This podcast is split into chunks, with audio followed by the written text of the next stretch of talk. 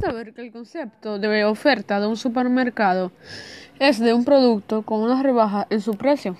Esto quiere decir que el supermercado usa una estrategia de venta en donde te da el producto a un precio inferior al original.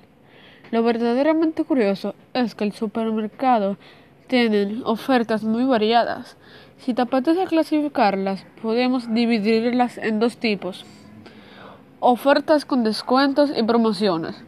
En las ofertas con descuentos se especifica el porcentaje a restar del producto. Las promociones suelen ser ofertas del tipo 2x1.